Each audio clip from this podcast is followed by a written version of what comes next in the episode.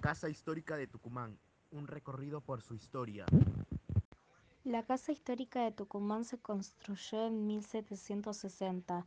Pertenecía a una importante familia local, la de Francisca Bazán, esposa de Miguel Laguna. Tenía varias habitaciones, patios que las conectaban y su único ornamento eran las columnas salomónicas ubicadas a los costados de la puerta principal. Después de ser sede del Congreso en el que se declaró la independencia, fue alquilada para la imprenta del ejército, el servicio de telégrafo y el juzgado federal.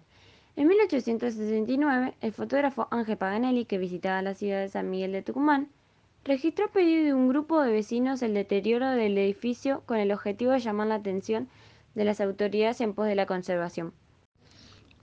En 1904, el gobierno la restauró. Sin embargo, debido a su pésimo estado, tuvo que demoler gran parte de la vieja casa. La única parte que se salvó fue el Salón de la Jura de la Independencia.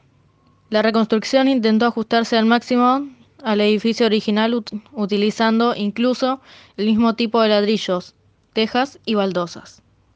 En 1941 fue declarada monumento histórico. Actualmente funciona como museo y es centro tradicional de los festejos por la declaración de la independencia.